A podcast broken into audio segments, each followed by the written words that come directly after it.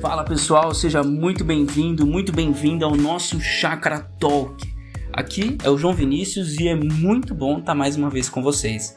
E hoje nós estamos com o nosso episódio de número 45, um episódio especial de uma série de episódios especiais que nós temos gravado.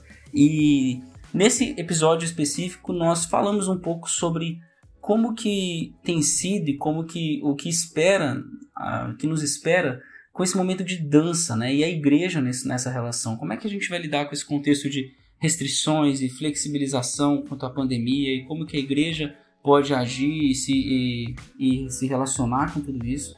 Então, não vou falar muito para você não perder e fique ligado. Depois, mais tarde, a gente volta. Aproveite essa conversa. Um grande abraço. Boa noite, pessoal.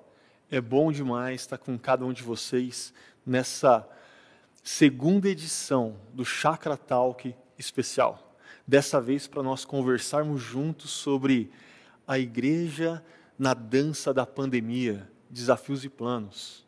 E eu quero convidar você que está nos acompanhando a ficar atento em cada momento, em cada colocação, e principalmente a contribuir com as suas perguntas através do WhatsApp que está aparecendo agora para vocês aqui no GC ok? Faça boas perguntas. Nós contamos com você para enriquecer esse momento. E para você ter uma ideia de como funcionará esse Chakra Talk especial, na primeira parte, nosso primeiro bloco, o pastor Ricardo Agreste trará algumas informações, algumas reflexões para nós, e nós teremos a oportunidade de fazer perguntas e interagir com ele. No segundo bloco, a segunda parte, é destinado àqueles que fazem parte da nossa comunidade, da Chácara Primavera, aonde você vai ter acesso aos próximos passos, como que nós temos sonhado, planejado é, o início de 2021 nesse cenário ainda de pandemia. Mas vamos lá, Ricardo, é com você. Ok, Ricardo, o Augusto, né? Nós estamos aqui em mais um Chakra Talk e hoje nós vamos conversar sobre a igreja na dança da pandemia, desafios e planos. Então, ah, durante os próximos 30 minutos eu quero trazer algumas provocações a vocês. Eu quero trazer algumas ideias, algumas delas foram já ditas ao longo dessa pandemia, outras são ah, atualizações ah, do que tem acontecido mais recentemente. Aí você manda suas perguntas, que ah, depois desses 30 minutos iniciais, nós vamos ter um bate-papo durante 20, 25 minutos, ah, a partir das suas perguntas, ok? Como o Ricardo Augusto já disse, aí nós vamos ter um breve intervalo e voltamos. Ah, se você não é membro da Chácara Primavera, mas faz parte da família estendida da Chácara e tem sempre interesse em saber o que a Chácara Primavera tem pensado, tem sonhado, você está convidado a ficar com a gente também ah, no bloco a seguir, aonde nós vamos conversar sobre alguns planos iniciais da nossa comunidade para o ano de 2021. Mas vamos lá. A igreja na dança da pandemia, alguns desafios e planos. É, deixa eu colocar para vocês essa tela que é mais ah, familiar a todos aqueles que nos acompanharam no processo ah, da mentoria ah, do novo normal. Ah, e nós vamos ah, relembrar algo que foi dito durante aqueles encontros que nós tivemos, ah, que nós teríamos que caminhar ao longo do ano de 2020 e 2021, basicamente em três fases.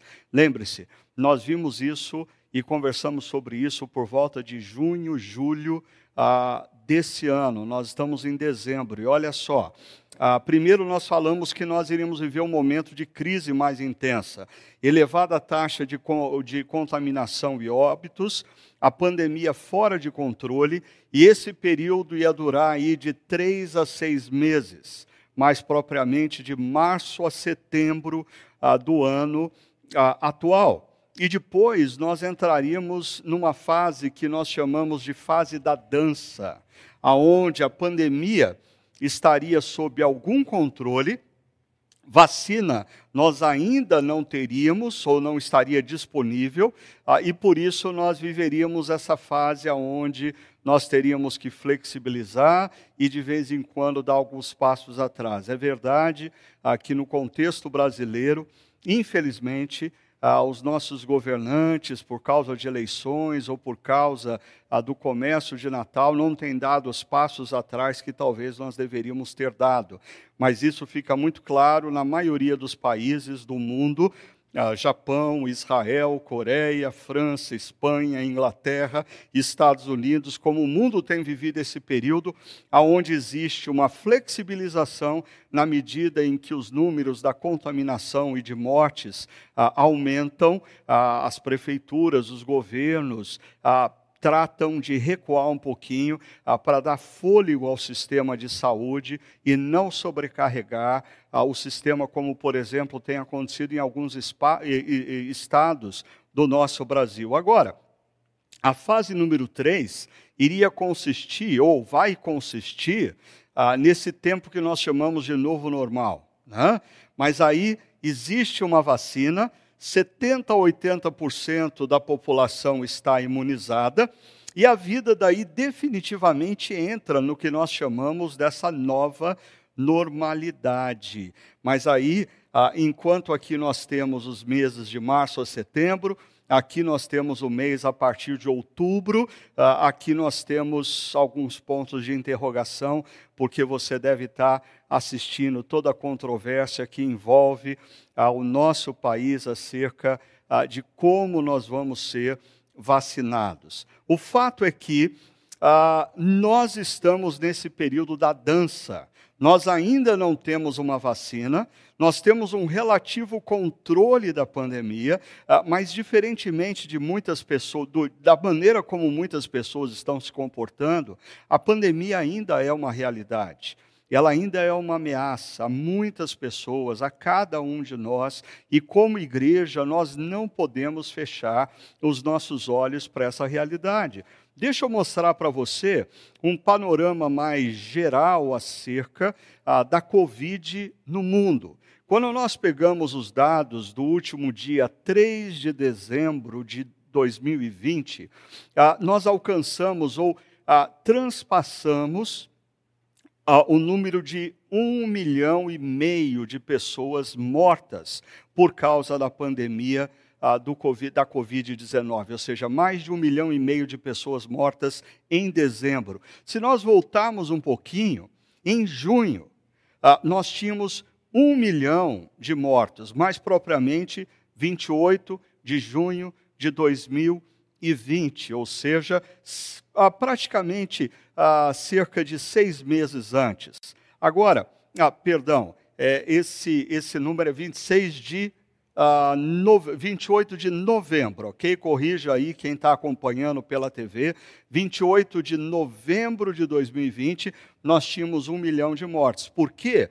Em 29 de junho, nós alcançamos a marca de 500 mil mortos e ah, o primeiro caso de morte diagnosticado com Covid-19 foi no dia 9 de janeiro de 2020. Então, nós temos ah, praticamente o nosso ano todo e ao longo do ano, nós alcançamos essa marca ah, de um milhão e meio de pessoas mortas por causa da pandemia, ah, fora aqueles que morreram, derivado dos problemas gerados pela pandemia. O que eu queria chamar a sua atenção é que do dia 9 de janeiro ao dia 26 de junho, quando nós alcançamos a marca de 500 mil mortos, ah, nós levamos 171 dias para alcançar essa marca.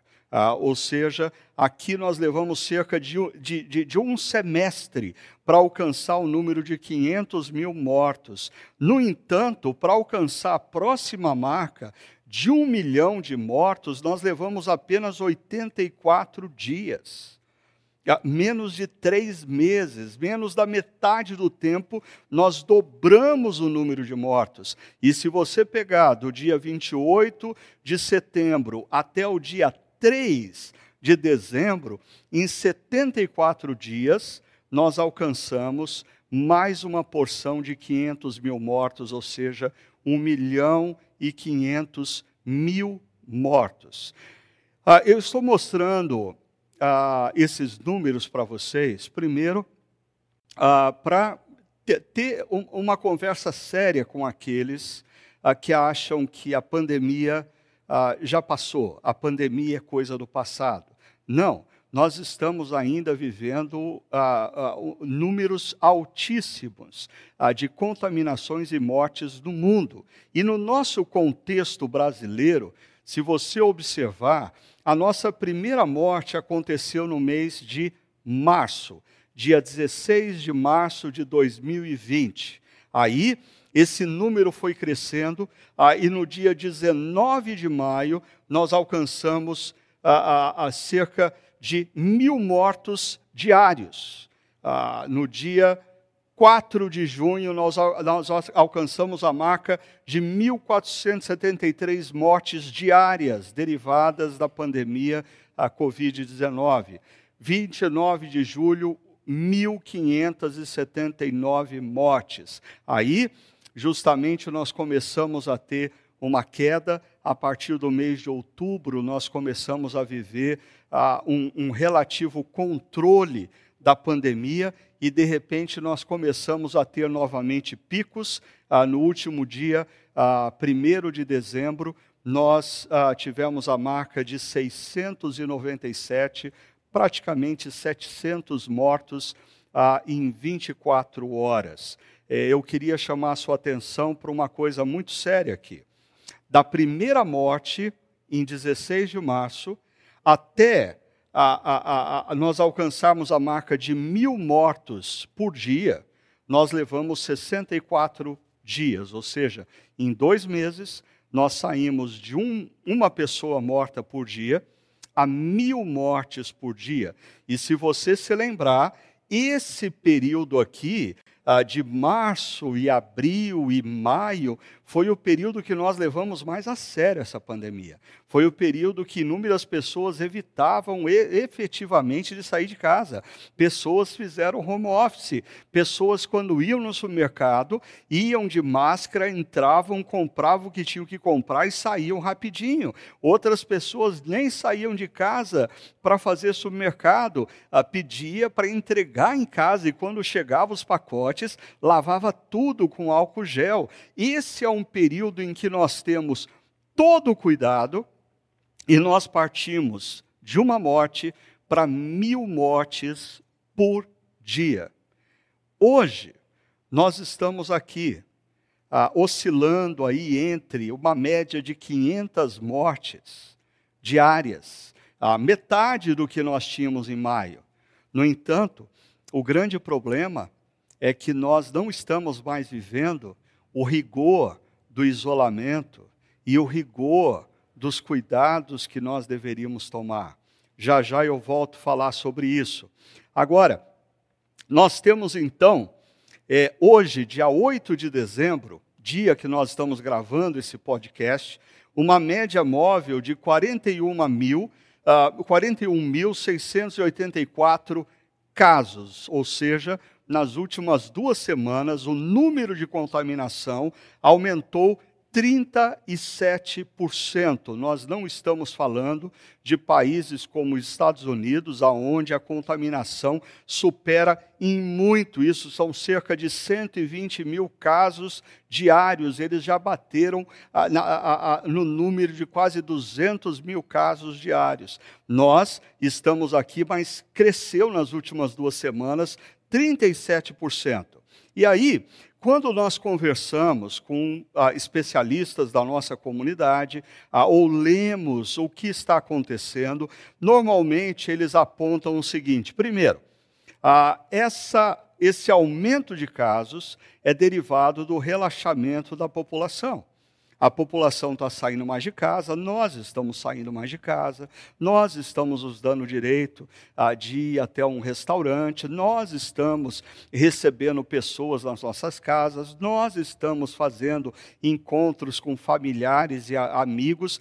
não é uma questão do outro, é nós estamos relaxando ah, e, e, e estamos olhando para esse contexto achando que a pandemia é coisa do passado ainda.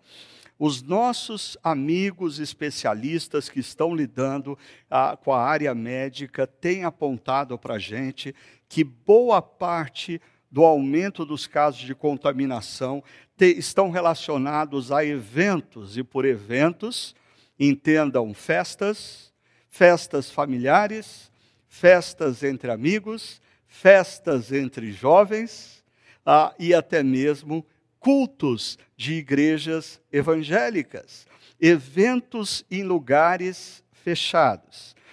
Desde o início, nós fomos instruídos por pessoas muito sérias ligadas à área da saúde pública, de que o pior ambiente para pessoas estarem nesse contexto de pandemia seria ah, num ambiente sem ventilação natural, ah, sem janelas, um lugar fechado, com o ar condicionado ligado. Essa foi a razão pela qual nós decidimos que iríamos optar por cuidar das pessoas que nós amamos tanto amigos e amigas da nossa comunidade e manter os nossos encontros uh, online, grupos pequenos e encontros aos domingos. E veja só, continuando, o aumento de casos tem se dado principalmente entre a população mais jovem.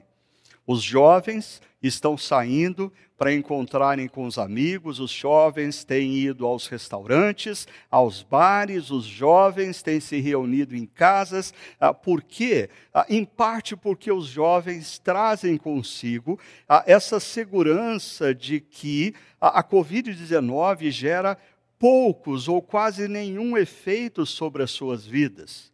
Ah, isso é fato. Ah, o, os números no nosso país apontam que quanto maior a idade de uma pessoa, por exemplo, a taxa de mortalidade entre pessoas ah, com mais de 70 anos de idade chega a 32% acima de 60 anos de idade chega a 25%, ou seja, de cada quatro pessoas na faixa dos 60 a 75 anos que são hospitalizadas, são internadas, uma morre. É uma taxa alta. Agora, quanto mais jovem, menores os sintomas, e às vezes os jovens nem se dão conta, como no caso das crianças, que foram contaminados. Mas qual é o problema decorrente disso? Ó, veja só. A quarta razão que os nossos amigos e especialistas apontam para o aumento eh, dos casos de contaminação tem a ver com a contaminação familiar. Ou seja, diferentemente do início da pandemia agora, muitas vezes nos hospitais, internados na mesma UTI, você tem membros da família, ah, casais, ou, ou, ou irmãos, ou primos, ou tios. Por que isso está acontecendo? Eu diria, primeiro, porque nós estamos relaxando no isolamento e quando nós recebemos familiares em casa, ah, nós dificilmente pedimos para que eles se mantenham com máscaras. É onde já se viu, é uma falta de educação, a gente não consegue conversar com máscara, afinal de contas nós somos parentes, ele é meu tio, ele é meu, ah, meu avô, ele é meu primo, deixa para lá essa formalidade da máscara, nós estamos cansados dessa pandemia e nós queremos ver a face um do outro. Quantas histórias nós temos ah, nos jornais, ah, ah, nos noticiários, de famílias que viveram tragédias por causa disso. Mas existe um outro elemento que eu queria destacar aqui. Jovens saem para a balada, saem para os restaurantes e bares, saem para encontrar os seus amigos, passam horas juntos num ambiente fechado, jogando, comendo uma pizza, são contaminados, não têm sintomas ou sintomas são muito leves, mas eles levam para casa o vírus, que vai ser trágico e fatal, ah, muitas vezes para os seus avós ou para os seus pais mais idosos. É mais ou menos isso que nós estamos vivendo no contexto atual. Ainda, Ah, é verdade que alguns especialistas e amigos que trabalham na área têm apontado que, ah, em parte, o aumento do número de casos tem a ver com a maior testagem. Ah, na nossa região, região de Campinas, é, uma das pessoas que trabalha no hospital da Unicamp me garantiu que a testagem na população da nossa região tem sido maior e, consequentemente, se identifica a enfermidade mais cedo. Agora, chegando aqui ao dilema da vacina, para a gente entender ah, o contexto que nós estamos vivendo. É, todo mundo tem acompanhado, espero que tenha acompanhado, ah, porque eu sei que no, desde o início algumas pessoas ah, disseram: Ah, pastor, eu estou cansado, eu não vou mais acompanhar a telejornal, e às vezes eu acho um absurdo como pessoas que lideram empresas, organizações, ou às vezes pastores que lideram igreja, não estão acompanhando acontecimentos muito importantes e refletindo sobre o que isso tem a ver com a gente. Veja só, ah, nós temos aí hoje um cenário de talvez quatro fontes de vacina. A primeira delas é a Oxford AstraZeneca, que foi a, parceria firmada pelo governo federal e o governo federal comprou antecipadamente 100 milhões de doses. Só que 100 milhões de doses, como são duas doses, ah, dá para a gente imunizar 50 milhões de pessoas, 25% da população brasileira, e essas vacinas vão ser entregues ao longo do ano de 2021. Ah, cerca de 15 mil doses por mês, ou seja, 7 milhões e meio de pessoas vacinadas na primeira dose, essas mesmas pessoas recebem a segunda dose, ah, então nós vamos percorrer o ano recebendo essas vacinas. A Coronavac da Sinovac, aqui o governo do estado de São Paulo, através do Instituto Butantan, fez uma parceria e está dando uma grande confusão. Ah, essa semana, o governador do estado disse que o estado de São Paulo vai ser imunizado, no entanto, ah, esse convênio vai nos dar 60 milhões de doses, cerca de 30 milhões de pessoas vão ser imunizadas, 70% da população de São Paulo. Se você acompanhou o cronograma oferecido pelo governo do estado de São Paulo, as vacinações, segundo o governador, começam 25 de janeiro, ah, se a Anvisa autorizar, ah, e percorre o mês de fevereiro e março. No entanto, durante esses meses, apenas profissionais da área da saúde, ah, indígenas ah, e também pessoas com mais de 60 anos de idade vão ser vacinadas. Nós vamos entrar no mês de abril, sendo que pessoas abaixo de 60 anos de idade não vão estar imunizadas no estado de São Paulo. E aqui eu queria trazer mais uma reflexão para você e informação para você. Ah, no, no, quando nós ouvimos acerca de todas essas vacinas, e por uma questão de tempo eu não avancei nesses dois casos aqui, esse aqui ah, é uma coalizão que o Brasil tem direito de algumas doses e agora a Pfizer, ah, de ontem para hoje, o governo brasileiro disse que entrou em negociações para comprar 70 milhões ah, ah, de doses, o que vai dar a imunização de 35 milhões de pessoas, o grande problema é que a Pfizer já anunciou que 85% da produção dela para 2021 já está vendida. Ou seja, nós podemos comprar. A questão é quando a Pfizer vai entregar ao Brasil. Eu estou colocando esse quadro para vocês perceberem algo muito, muito nítido quando você observa os números dessas vacinas. Existe uma grande expectativa por parte de todos nós ah, de que nós venhamos a receber uma vacina rapidamente, tudo volte à normalidade o mais rapidamente possível, mas a verdade é que isso não vai acontecer da noite para o dia. Ah, nós vamos ter que ainda lidar com essa situação ah, por alguns meses ao longo do ano de 2021. E aqui então ah, mais algumas informações e aí eu quero aplicar para um desafio ah, para nós como discípulos de Cristo.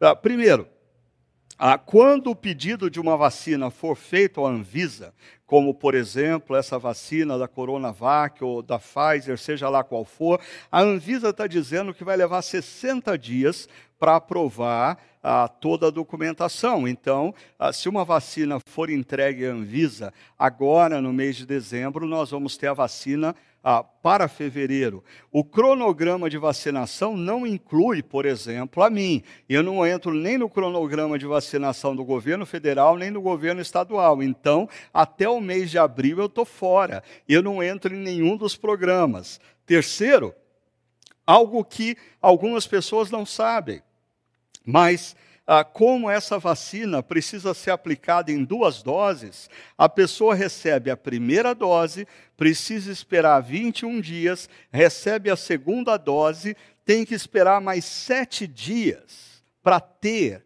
a imunização.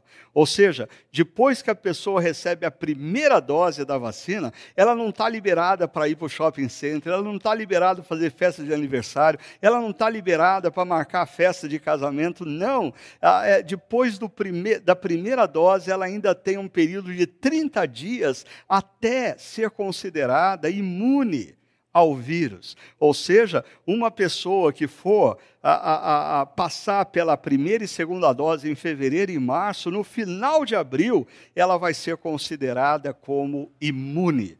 Então, diante de tudo isso, o que eu estou tentando convencer vocês é o seguinte: primeiro, a dança vai continuar. Ah, não tem expectativas de que por volta do mês de fevereiro, março, ah, tudo vai estar diferente, porque não vai estar. Nós ainda vamos nos arrastar durante alguns meses, tendo que manter o distanciamento social, tendo que usar máscara, tendo que restringir as nossas, os nossos encontros com familiares e amigos queridos.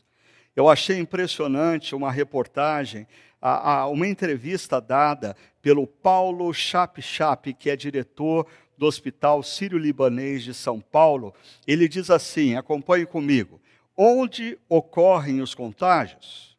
Ele diz: em restaurantes, bares, festas em que pessoas tiram as máscaras em academias, ambientes normalmente fechados e pouco ventilados, em que as pessoas não conseguem ficar com a máscara o tempo todo e estão respirando fundo e emitindo um monte de aerossóis.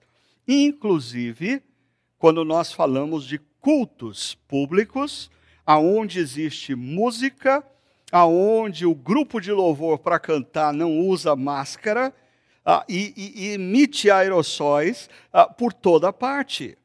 Ah, agora, ele diz assim: as pessoas precisam encarar a realidade, preste atenção nisso. Não é porque eu estou cansado que a realidade vai embora. Não é porque eu estou cansado que a realidade vai embora. Ah, e ele diz: nós temos que ter maturidade para encarar essa realidade triste e tomar as medidas necessárias. Eu me chamou a atenção esse sujeito dizendo que nós precisamos ter maturidade. Por isso, hoje eu quero trazer o desafio número um e semana que vem eu vou trazer para vocês o desafio número dois desse cenário que nós estamos vivendo de dança na pandemia. Veja só, o desafio número um diz respeito a nós repensarmos e avaliarmos com maior seriedade o nosso nível e profundidade do discipulado que nós afirmamos ter com Jesus. Por quê? Olha só, a Covid-19 gera uma bifurcação. Ah, como toda a diversidade, a Covid-19 prova, testa a real profundidade e o nível de transformação do discipulado de Cristo em nossas vidas. Como toda aprovação, como toda adversidade, a Covid-19 está chacoalhando as nossas vidas, está nos provando, está nos testando acerca da profundidade do discipulado de Cristo em nós e da real influência de Jesus no nosso comportamento. Preste atenção no que Tiago, irmão de Jesus, diz.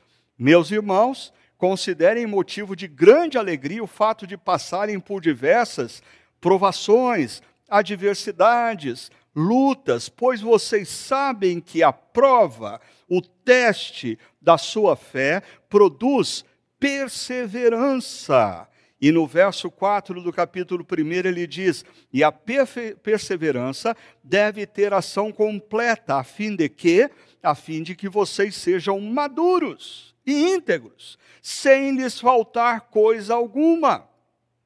O que Tiago está nos dizendo aqui é que adversidades, que provações, como a que nós temos vivido, vêm sobre nós para nos testar, para nos provar, para nos experimentar, mas se nós persever, perseverarmos, a consequência disso é maturidade.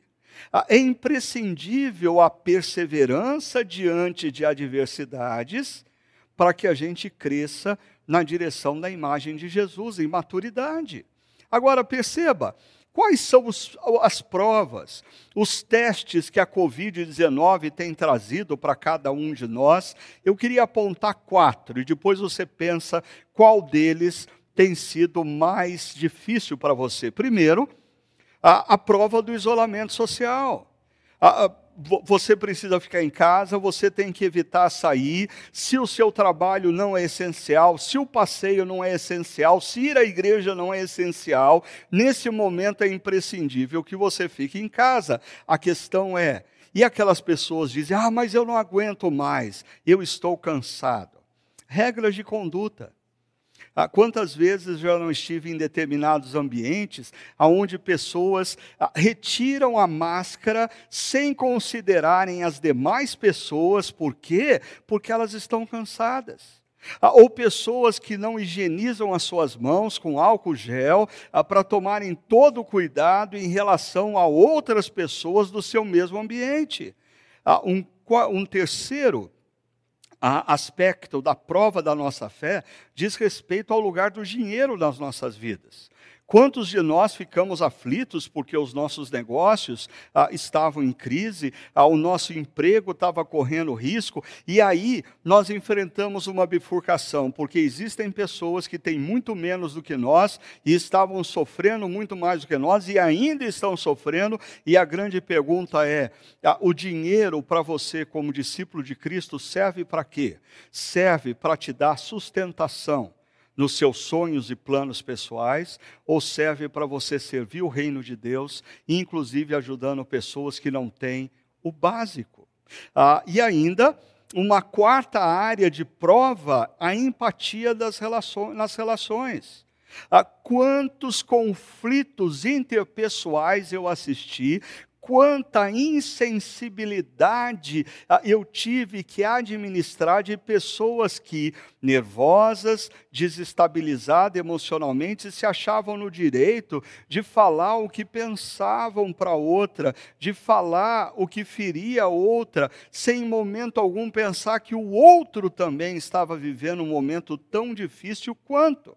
Então, eu creio que a Covid-19 está balançando a, a árvore, está provando de fato a, quão consistente é o nosso discipulado com Jesus, a, em pelo menos quatro áreas: o isolamento social, as regras de conduta, como usar máscara para proteger o outro, o lugar do dinheiro e a empatia nas relações. E as pessoas que sucumbem nesses, nessas provas, elas sucumbem por uma razão elas dizem: Ah, eu vou fazer o que eu desejo.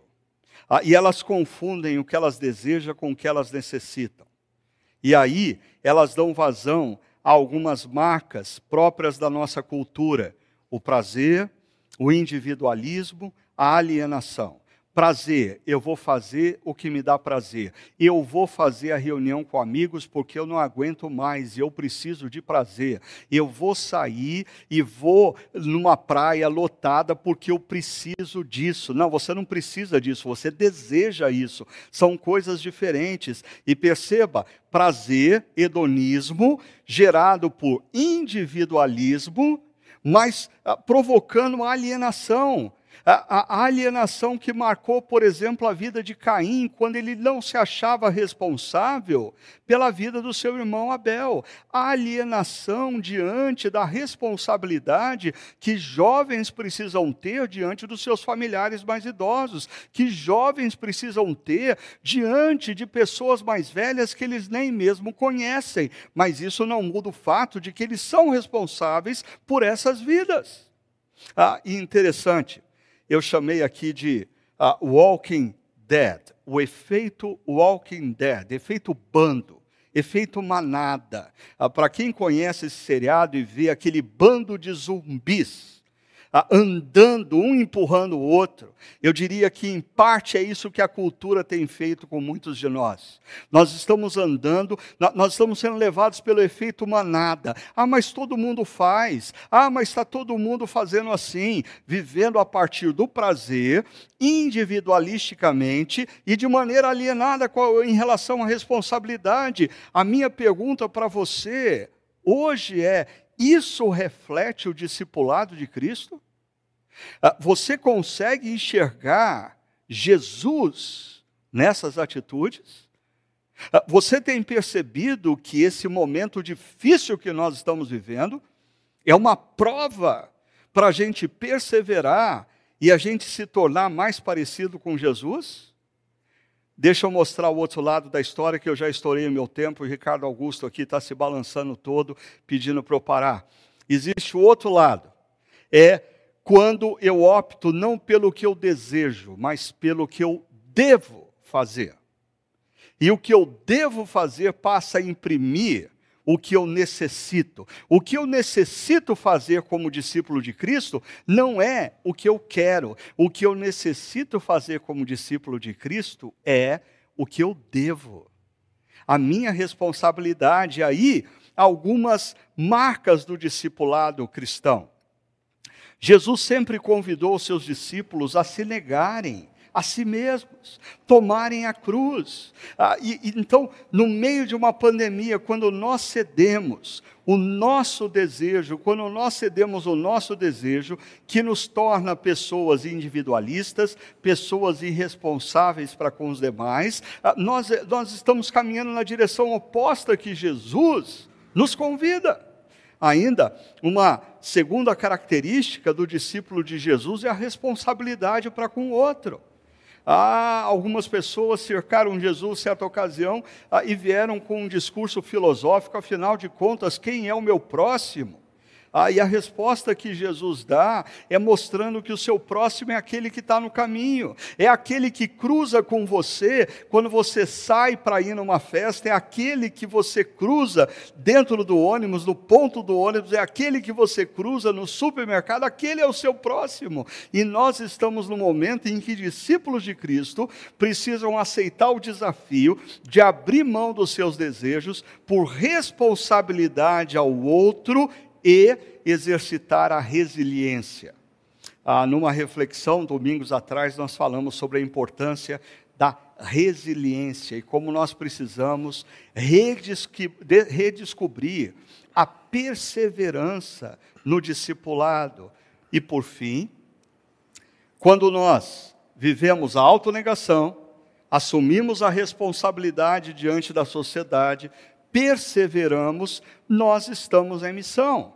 E eu diria que muitos crentes, muitos membros de igreja, ah, estão perdendo a oportunidade de estarem em missão durante os últimos nove, dez meses. Por quê?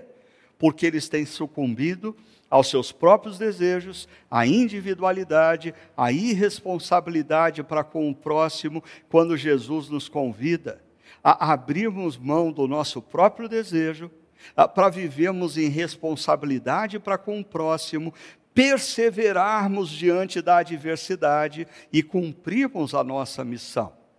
Semana que vem eu quero conversar um pouquinho com vocês sobre um outro aspecto. Ah, essa missão que nós temos como comunidade cristã. É, qual a diferença entre a forma como nós fazemos missão e a essência do que é a missão?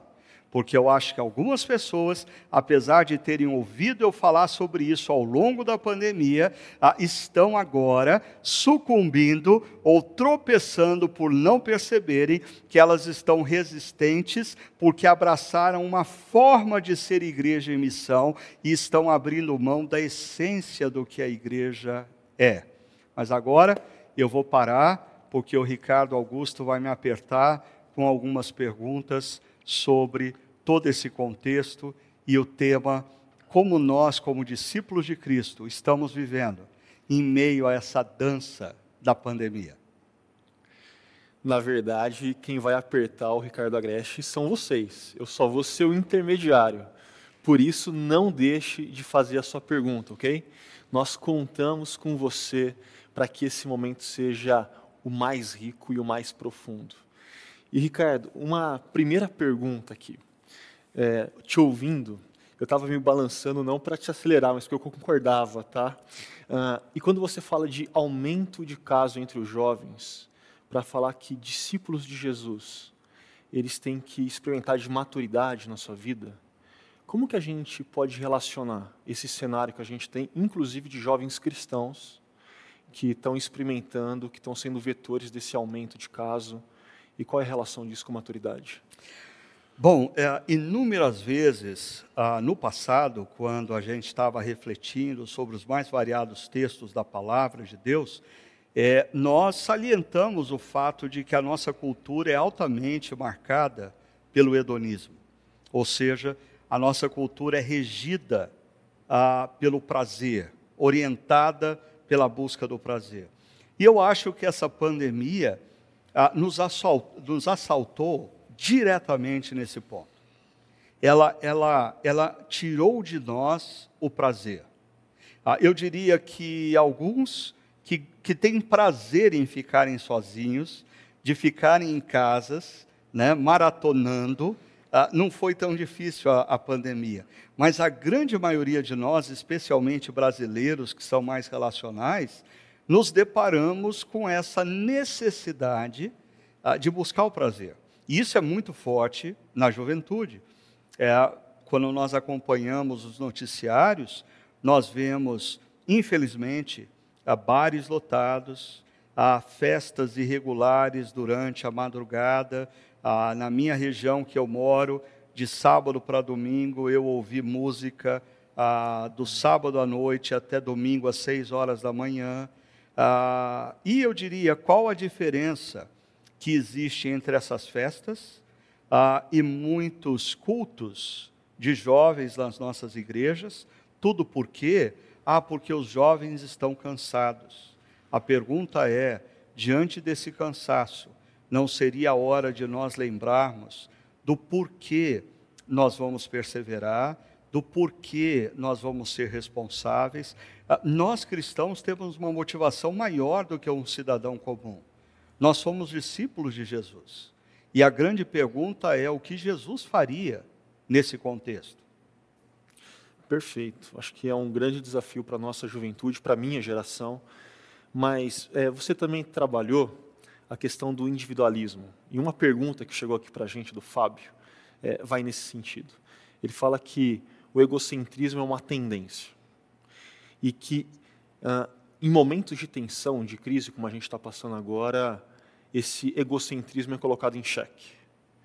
Mas aí ele fica, ao mesmo tempo, com uma pulga atrás da orelha, eu diria, pela pergunta dele, porque ele olha para as pessoas usando máscara e elas usam máscara não com a intenção de proteger o outro, mas de se proteger.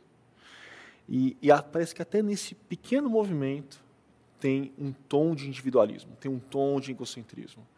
Como que a gente pode sair disso? Bom, se a pessoa usa máscara porque ela pensa só nela, eu diria que esse tipo de individualismo e egocentrismo é menos mal, menos ruim. Né? Antes nós estivéssemos vivendo num contexto onde absolutamente todos individualistas e egoístas estivessem usando máscara para se proteger, porque quando eles usam máscara para se proteger, ah, precisando sair de casa para um trabalho ou para alguma atividade, quando eles voltam para casa, mesmo sem que eles tenham essa motivação, eles estão protegendo seus familiares, eles estão protegendo ah, as pessoas mais velhas com quem ele convive. Né? Agora, certamente eu acho que ah, no contexto que nós estamos vivendo, não pode ser, a nossa decisão não pode estar baseada tão somente no que eu quero fazer.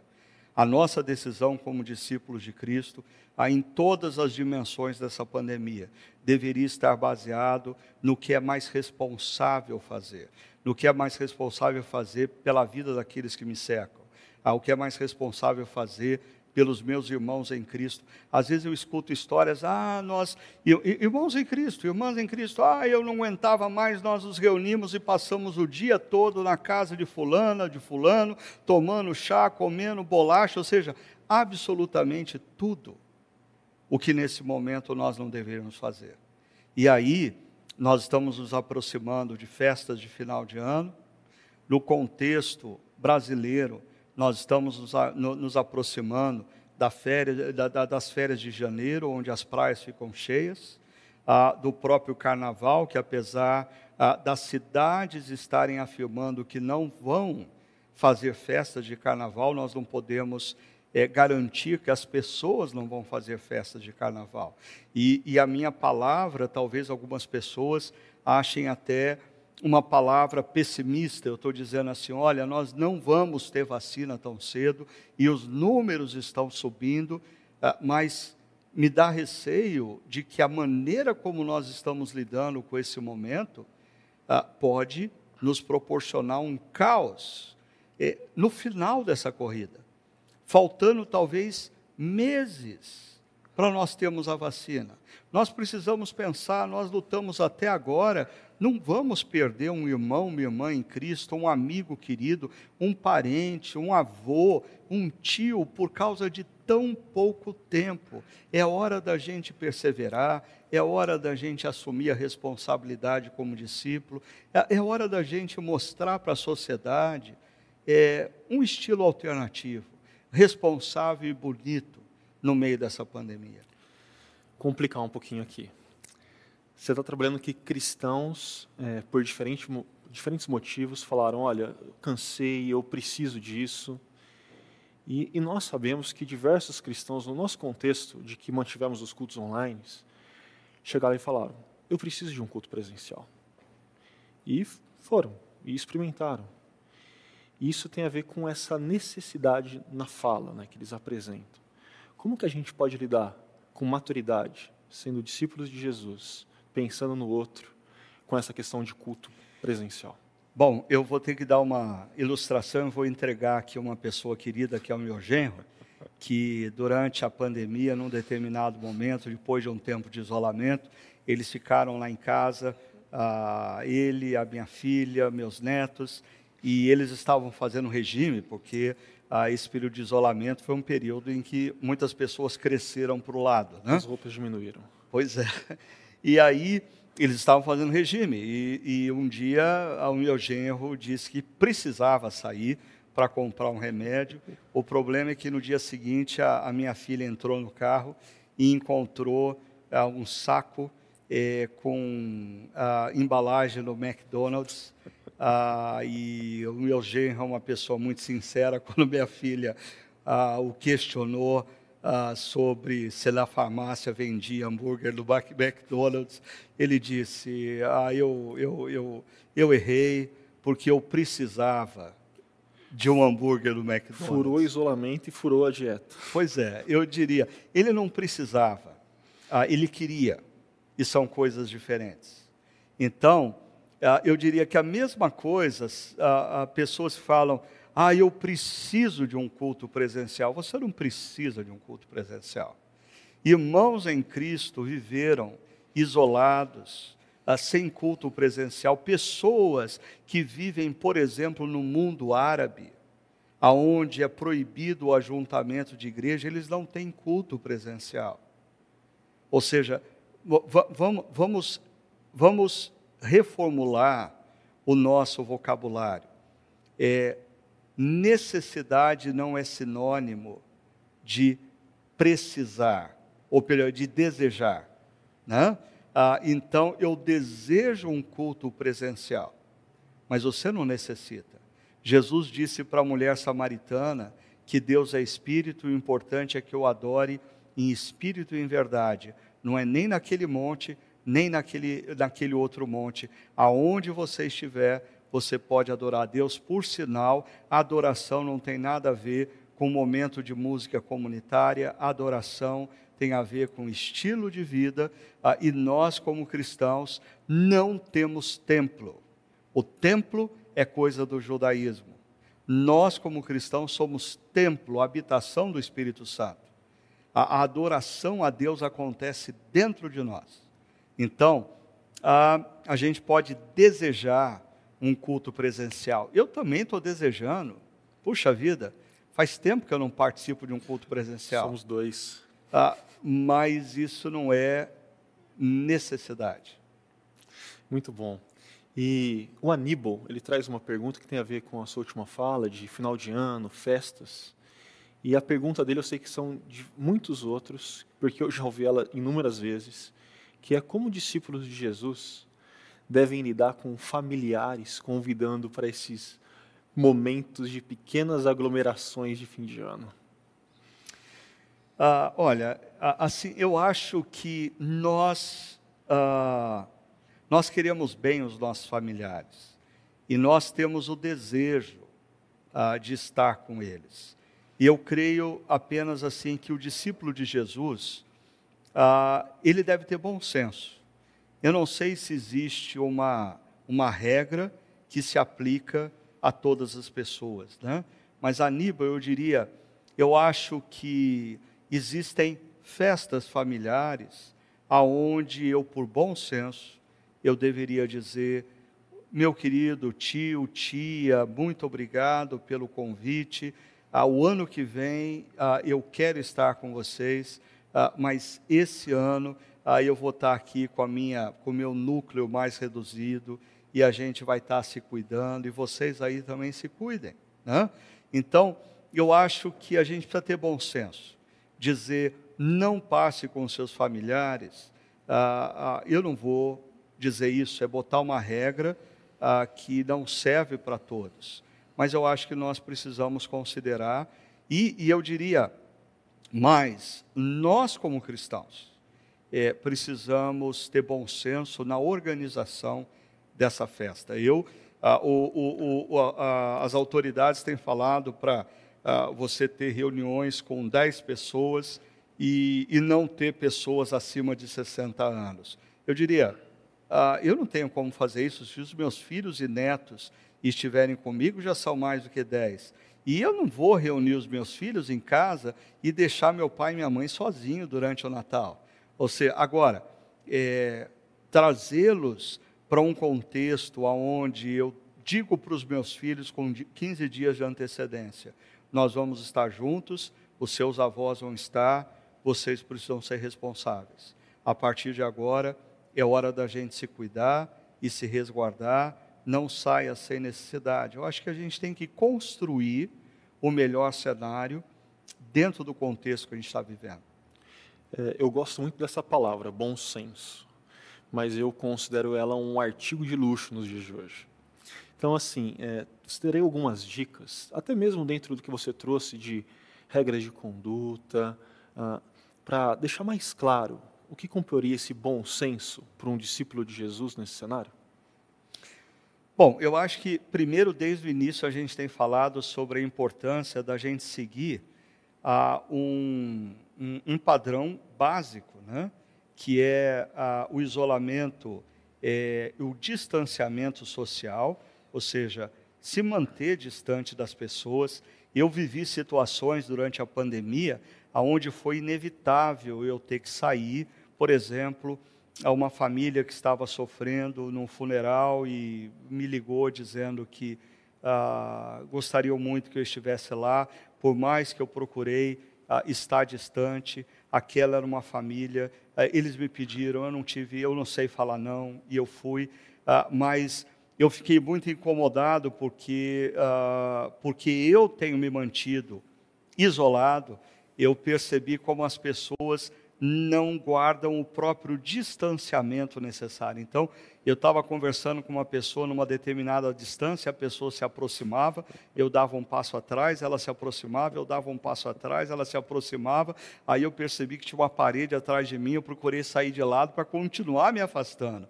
Ou seja, é, manter a distância, a higienização constante das mãos, o uso de máscara, e aqui a gente não está dando um mau exemplo para vocês, mas é que o som fica efetivamente abafado quando a gente ah, usa máscara com microfone, mas o uso constante da máscara. É, e assim, vamos, vamos abandonar ah, esse discurso do estou cansado. Ah, Isaías 40 diz que as forças daqueles que confiam no Senhor se renovam como as forças de águias que voam alto nos céus. Deus renova a nossa força para a gente continuar perseverando e sendo resiliente. Então, ah, bom senso com perseverança, eu acho que é isso que nós, como discípulos de Cristo, precisamos viver nesse momento. Muito bom, bom senso. E para fechar esse primeiro bloco aqui nosso, uma última pergunta. É, o Hugo, ele diz o seguinte: Sendo a juventude o futuro da igreja do amanhã, somado ao distanciamento que essa juventude tem tido da própria igreja, é por causa do online, né, e somado também à falta de responsabilidade para com o próximo, do que ela precisa se arrepender? E que conselhos você daria a jovens pastores ou para essa juventude? Bom, eu, eu diria que primeiro, antes da juventude se arrepender, eu acho que nós, pastores, precisamos nos arrepender, porque nós criamos ou oferecemos para essa juventude um cristianismo evento. E algumas igrejas, vendo a crise é, que a juventude está experimentando, se distanciando dos cultos online, é, algumas igrejas não tiveram nenhuma outra resposta senão é oferecer a, a droga para o drogado, a, o culto evento. E o cristianismo não pode estar baseado num evento. A, a nossa espiritualidade cristã não pode estar baseada é, num momento que uma vez por semana a gente se reúne e tem um louvor que arrepia uma, duas, três vezes e tem uma pregação onde a gente dá risada durante 40 minutos, nos últimos cinco minutos o pregador faz a gente chorar e a gente sai, eu diria, é, é como aquele, aquele viciado em drogas que leva um pico. Ele, quando ele, quando ele toma a droga, ele está satisfeito. Na medida em que o efeito da droga começa a passar, ele começa a ter uma crise de abstinência, ele precisa novamente da droga. E hoje eu olho e digo: ah, será que nós oferecemos para essa geração efetivamente o Evangelho? Será que eles entenderam o que significa ser discípulo de Jesus, com todas as suas implicações? Ah, será que, que se nós estivéssemos vivendo hoje, não um momento de pandemia, mas um momento de perseguição contra a igreja, esses jovens seriam um exército de resistência pelo Evangelho. Agora, volto a dizer, eu não acho que uh, os culpados primários são os jovens. Eu acho que primeiro nós pastores precisamos nos arrepender. Uau. E eu acho que essa pandemia está nos deixando, está deixando claro para muitos de nós que qual é a base, a profundidade, a autenticidade do discipulado que alguns membros das nossas igrejas possuem, inclusive os jovens. É, nós, pastores, precisamos nos arrepender. Eu guardei. É, eu vou precisar ter um tempo de oração no final da noite. Eu falei que era a última pergunta, mas chegou mais uma que eu acredito ser bem pertinente é, o Sérgio ele está trazendo que nós vemos uma politização por parte da mídia com relação a toda a pandemia. E aí então ele está dizendo que alguns casos de sucesso envolvendo remedicações como ivermectina, é, tomadas de forma profilática, estão é, sendo escondidos. E a pergunta dele é, é como que esse tipo de caso é visto pela nossa comunidade? E o que a nossa comunidade, é, se entender que esses casos são de fato verídicos e sustentados, sustentáveis, a gente lida com a profilaxia, né, tomar medicações por prevenção nesse caso de pandemia.